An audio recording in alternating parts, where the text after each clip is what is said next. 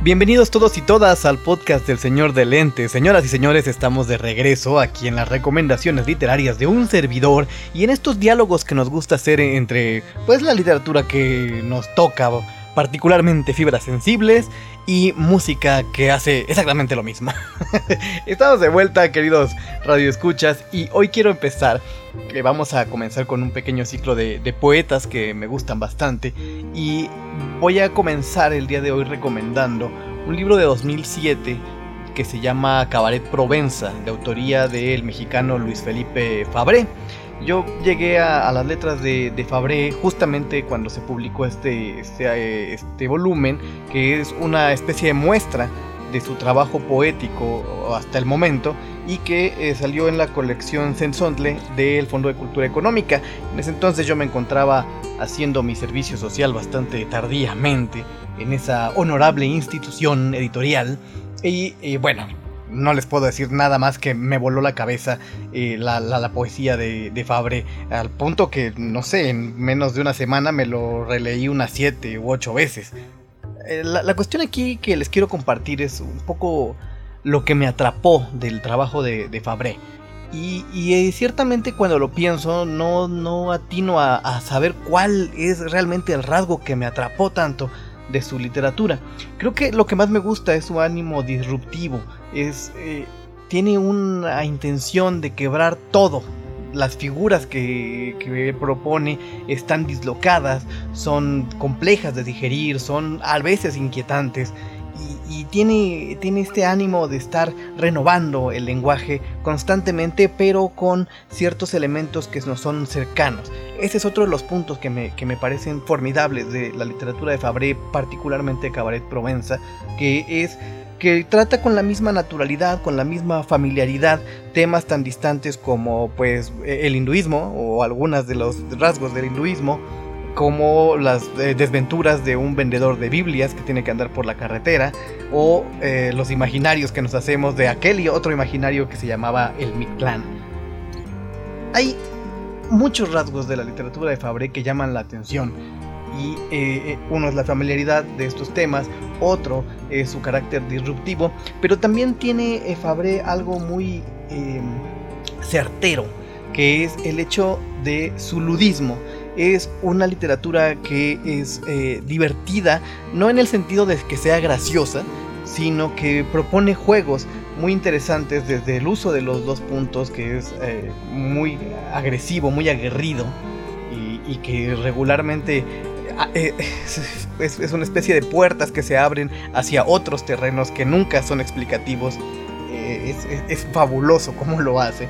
Y también tiene un humor que, que va desde lo juguetón, desde, el juego de palabras, hasta algunas opiniones bastante retorcidas y, agrias, ¿no? Es juega completamente con la agilidad mental del lector, que ese es el punto que también me agrada bastante. Fabre no es un poeta sencillo, no es un poeta complaciente, sino que exige a cada momento la atención de sus lectores. Me fascina este libro eh, él, además de, Cabaret Provenza, ya les decía, es de 2007, también ha publicado ensayo, ¿no? ha publicado novela, el 2020 publicó una fabulosa novela que también se la recomiendo bastante, que se llama Declaración de las Canciones Oscuras, una novela que fue eh, premiada, que obtuvo eh, el premio iberoamericano de novela Elena Poniatowska y que pues nos propone una historia que gira en torno un poco en, torno a la poesía de, San Juan de la Cruz y que tiene una mirada bastante bastante desprovista de pudor, podemos decirlo de, esa manera. Eh, muy recomendable también.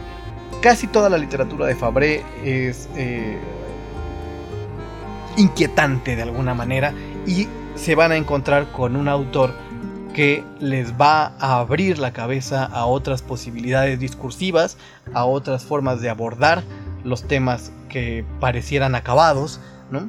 Y en general es un, es un, tipo magnífico. Pero bueno, ya lo saben que para muestra un botón. Y hoy vamos a hacer un diálogo entre de dos pasajes de, eh, de este libro Cabaret Provenza. El primero eh, será... Ah, los poemas que conforman The Moon Ain't Nothing But a Broken Dish y la otra será una temporada en el Mictlán. Y el diálogo se va a establecer con eh, canciones que son extraídas de dos discos que entre sí están bastante distantes en el tiempo. El primero de ellos salió en 2004, es un disco que se llama Cinema, y el segundo de ellos se publicó en 2015 y se llama A Vida Secreta das Máquinas, que ambos son de autoría de Rodrigo Leao.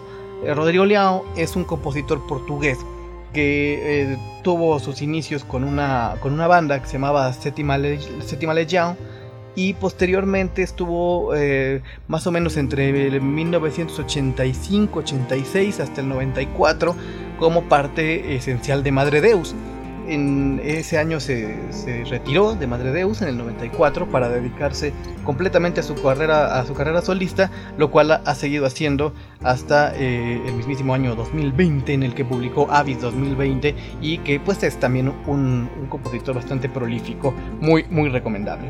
Pues allí está el diálogo entre Luis Felipe Fabré, poeta mexicano, y Rodrigo Leao, compositor portugués. Disfruten. The moon ain't nothing but a broken dish. 1.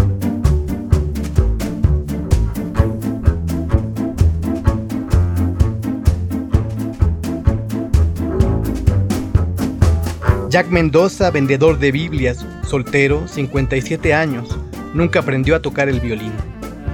El sombrero, ¿lo traes puesto por vanidad o es que si te lo quitaras el cielo se nos caería encima?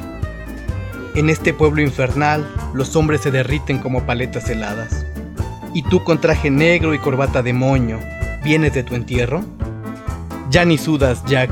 De seguir así, terminarás por volverte cactus. Ding dong, ding dong. Jack Mendoza vende Biblias en un país donde ya todos tienen una.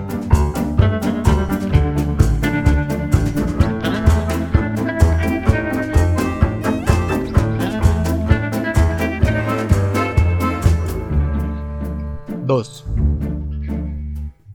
Ya no cabe en tus ojos tanto desierto, pero en esta carretera nadie se detendrá por ti. Mira, allá van las casas rodantes huyendo de su hipoteca. Mira, muchos son los hombres que se han vuelto una raya blanca de autopista. Entonces un tráiler se detiene. El conductor viene de matar a su rubia y te necesita de coartada. Esta vez tuviste suerte, Jack.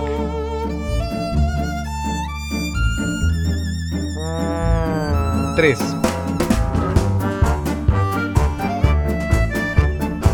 Una fila de casas como un tren descompuesto, algunos hombres bebiendo cerveza. Las 4 de la tarde y no has vendido una Biblia. En casos así, es válido robarles a las niñas sus naranjas.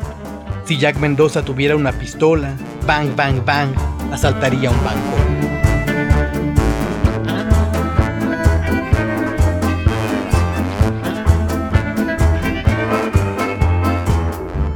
4. A esta hora en la cafetería ni las moscas. Aquí el polvo ha encontrado su lugar. Grandes pechos los de estas meseras comestibles. Sus nombres están tatuados en la corteza de los árboles y en los corazones de todos los traileros. Solitaria hamburguesa la tuya, Jack Mendoza, vendedor de Biblias, soltero, 57 años. Jesús te ama. Jesús te ama. Pero los cuervos vienen a morir en tus ojos y la luna es un plato roto que una mesera arrojó por la ventana.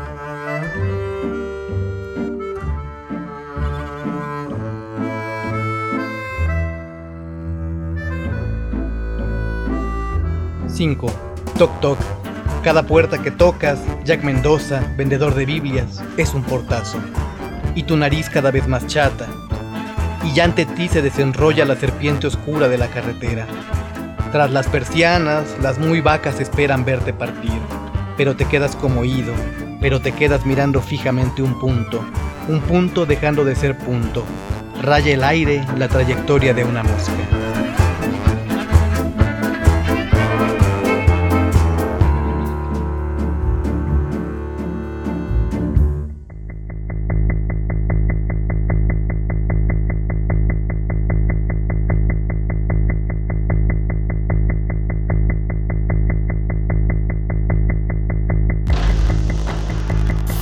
Una temporada en el Mictlán. 1. Nezahualcóyotl Dixit. Una fotografía. Arqueólogo sonriente sosteniendo el asa de una olla que ya no existe. Aunque sea de jade se quiebra, aunque sea de oro se rompe, aunque sea plumaje de quetzal se desgarra. Pero qué bellísimo fragmento. Otra fotografía. Fragmento de figurilla antropomorfa, cerámica policroma, cultura mexica, periodo posclásico tardío. Reza el pie de foto, reza el pie. Cuando el resto del cuerpo se ha perdido, cuando la lengua se ha perdido, habla la mano.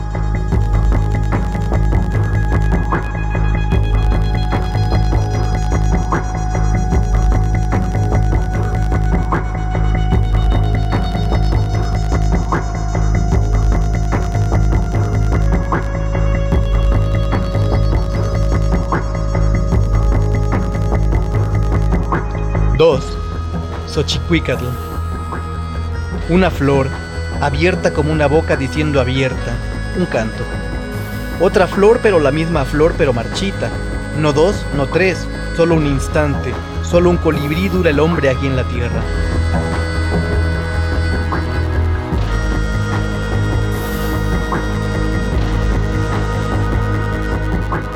Una calavera junto a otra calavera, junto a otra calavera, sobre otra calavera, junto a otra calavera, junto a otra calavera, sobre otra calavera, junto a otra. Estrofa Zompantli. Una pregunta a los muertos. ¿Al canto le sigue el silencio o le sigue otro canto? Otro canto, el silencio de los muertos. Otra flor, pero la misma flor, pero otra calavera, etc. 3. Código Shimowayan los muertos, los señores de la garganta seca, los artesanos del callar, los forjadores de silencios. Pictoglifo de los forjadores de silencios, una voluta desdibujándose en la pintura, palabra descarnada. Nada queda o casi, diríase. Pedacito de vasija, astilla de obsidiana, orejera entera pero impar.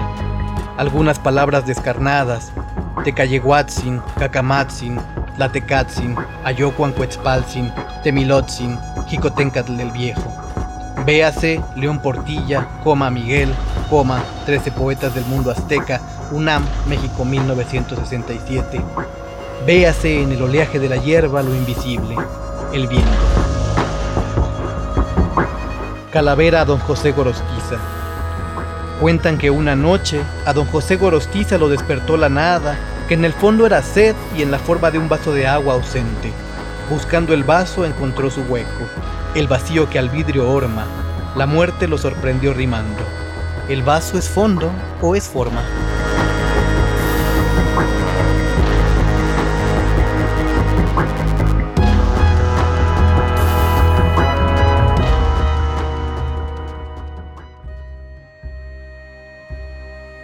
Y bueno, ahí estuvo la lectura de Luis Felipe Fabré, de extraída de Cabaret Provenza, libro publicado por el Fondo de Cultura Económica en 2007 dentro de su colección Sensontle. Muy recomendable este gran, gran autor mexicano que eh, espero en algún momento poder tenerlo por aquí de, invitado eh, en los diálogos eh, con el señor de lentes.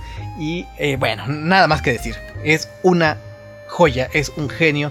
Luis Felipe Fabré, una de las plumas que mm, ha logrado algo que no todos logran y es generar un estilo inconfundible que lo reconoces a la primera a la primera leída y espero que les haya gustado ahí se los dejo recomiéndenlo, búsquenlo, léanlo, devórenlo y diviértanse mucho sobre todo con su lectura.